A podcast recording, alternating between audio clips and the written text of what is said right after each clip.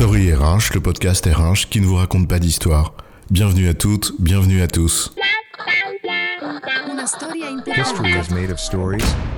Dans cet épisode, nous allons nous interroger sur ce que sont les parties prenantes ou stakeholders.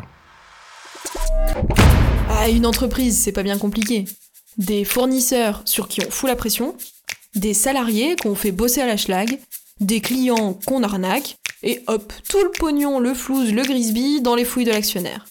La partie qui prend, c'est l'actionnaire. Un point, c'est tout. Et hop, circuler, y a rien à voir. En gros, avec toi, il y a la partie qui prend et les autres qui en prennent aussi, mais surtout dans la gueule, quoi. Une bien étrange définition des parties prenantes que voilà, mon ami. Entre stockholder, celui qui a des actions, et stakeholder, celui qui a un enjeu.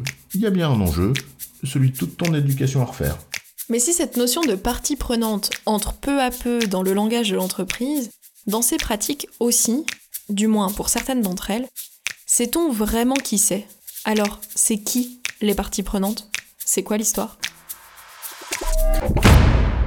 C'est Freeman qui a popularisé, si j'ose dire, cette expression de stakeholder dans les années 2000. Littéralement, ceux qui détiennent un enjeu dans l'entreprise. Une notion finalement très large qui correspond en gros à ceux qui sont concernés par l'entreprise en question.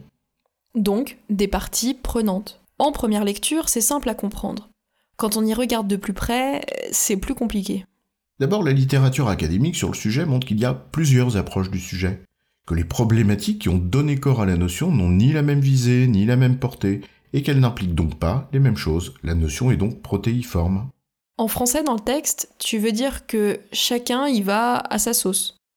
Un peu un mot valise dans lequel on met tellement de choses différentes qu'il finit par ne plus vouloir dire grand-chose, ou du moins qu'il perde sa force. C'est un peu ça, oui. Tiens, prends la RSE, qui est un thème connexe. C'est la responsabilité sociale ou sociétale des entreprises? Pareil, des parties prenantes, selon la manière dont tu appréhendes cette notion, ce n'est ni les mêmes acteurs ou agents, ni les mêmes relations, donc responsabilité. Très souvent, le réflexe le plus souvent constaté en entreprise, c'est d'ajouter aux actionnaires les stockholders, les salariés, les clients et les fournisseurs. Mais si tu limites à ce périmètre au fond, tu t'inscris dans une logique qui est simple. Tes parties prenantes sont les acteurs avec lesquels tu as un engagement contractuel, donc une responsabilité qu'il faut honorer. Mais la question de fond, c'est se demander si, en tant qu'entreprise, on est responsable seulement devant celles et ceux avec lesquels on a un engagement contractuel. Ça aurait en effet le mérite d'être facile à identifier. Tu peux en faire facilement l'inventaire. Tu veux dire que l'entreprise responsable est responsable au-delà de ses engagements contractuels? Ben, respecter la loi, payer tes impôts, ce ne sont pas des engagements contractuels, il me semble. Tu n'as pas signé un contrat synalagmatique avec les impôts ou avec l'URSSAF.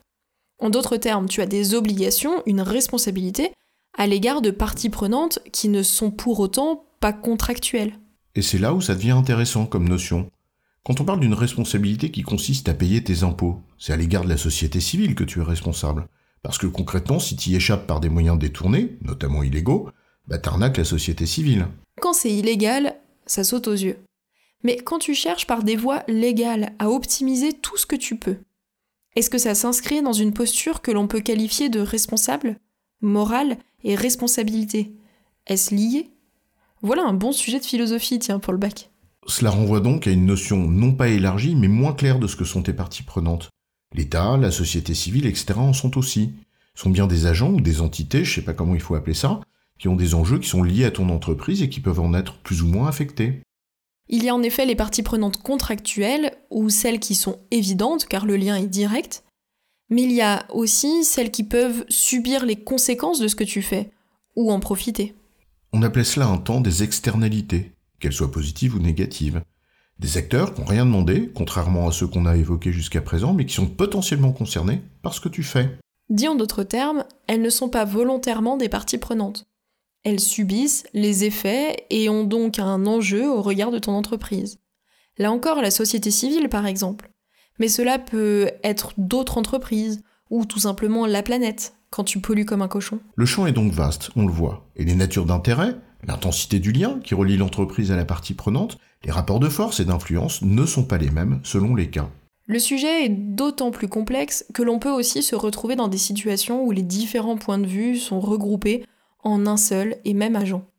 Quand tu prends une mutuelle par exemple, Le salarié qui est client de la mutuelle endosse deux rôles de partie prenante en même temps. Quand tu prends une coopérative de producteurs, l'intérêt du fournisseur et de l'actionnaire fusionnent en un même agent. En pratique, ce sont souvent les rapports de force qui régissent les choses, malheureusement.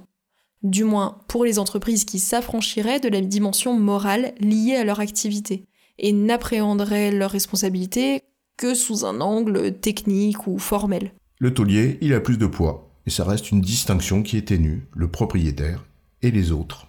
En pratique aussi. Cela vaut pour toute personne qui endosse une responsabilité et qui travaille avec d'autres. Est-ce qu'on se contente de son périmètre, je fais ce qu'on me demande, ou est-ce qu'on a une vision élargie de notre responsabilité? Je me préoccupe de toutes celles et ceux potentiellement impactés par mon action. En somme, une question morale et de sens des responsabilités, mais c'est un autre sujet. Mais elle souligne la nécessité et la complexité de bien identifier ces parties prenantes. En résumé, la notion de partie prenante ne se limite pas aux agents qui ont une relation directe ou contractuelle avec l'entreprise, à savoir clients, fournisseurs, salariés ou services de l'État.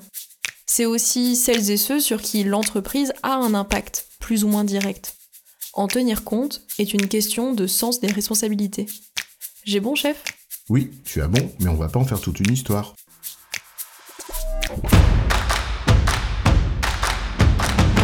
Story RH, le podcast RH qui ne vous raconte pas d'histoire. Retrouvez tous les épisodes sur storyrh.fr.